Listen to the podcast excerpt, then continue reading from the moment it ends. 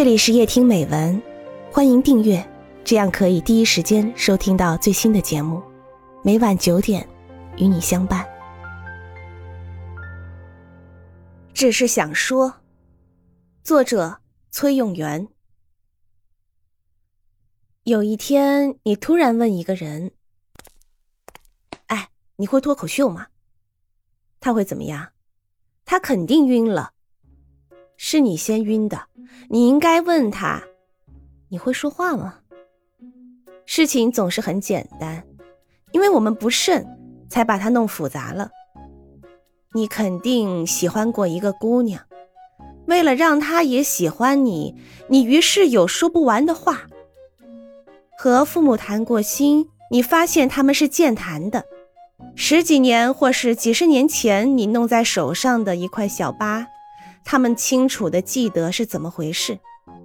他们讲给你时，你觉得他们的表述很生动，达到了传神的境界。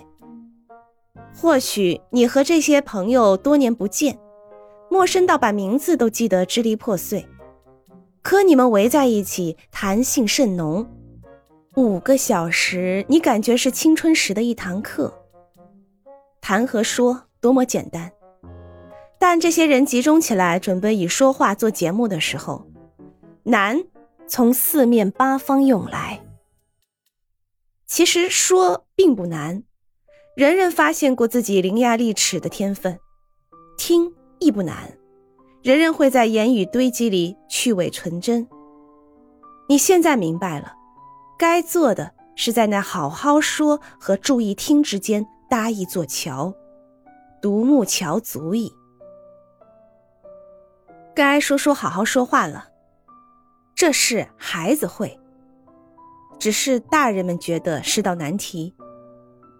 大人们知道左顾右盼，思前想后，知道掂量和玩味。孩子们的词典里还没有这许多词汇。这题很难。记得一个姓施的德国老头暴躁地说：“如果你不知道往哪儿踢，就往门里踢。”至于注意听，您一定同意，这里面掺着修养，所以我们修身养性，必要时应从如何使用耳朵开始。第一关是听懂，然后是能听些不和谐音，接下来练的是心平气和。现在你发现了过去因抵触而丧失掉的道理，甚至可能是真理。你有朋友吗？那就肯定有一些不是朋友，万不可因此就不够朋友。你说，像朋友一样和他说，他眯起眼睛听，使你消除了陌生，想起了昨日一个同桌共济的朋友。那时在小油灯旁，你们曾轮流抽着一支烟，你把你唯一的一件新衣服借给他。他穿上去赴人生的第一次约会，失恋后，他伏在你肩上哭了。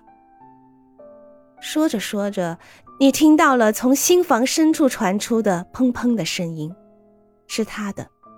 几分钟前，他还是个陌生人。也许有一天，我们会讨论技巧，我们用酒精泡出了经验，我们得意的欣赏属于自己的一份娴熟时。发现我们丢了很多东西，那东西对我们很重要。最后就是说什么了，我们感觉说的很好，却不知在说什么，可能是说的太多，害了我们。不妨求人写个条幅挂在墙上，上面是一语中的，那只是境界，境界是梦中的马拉松，你在跑，不觉得累。却总也跑不到终点。你若梦到折返点，朋友，请接受我的祝福。现在我可以问你了，什么是脱口秀？你说，你用不着这么悬。你的确是这么说的。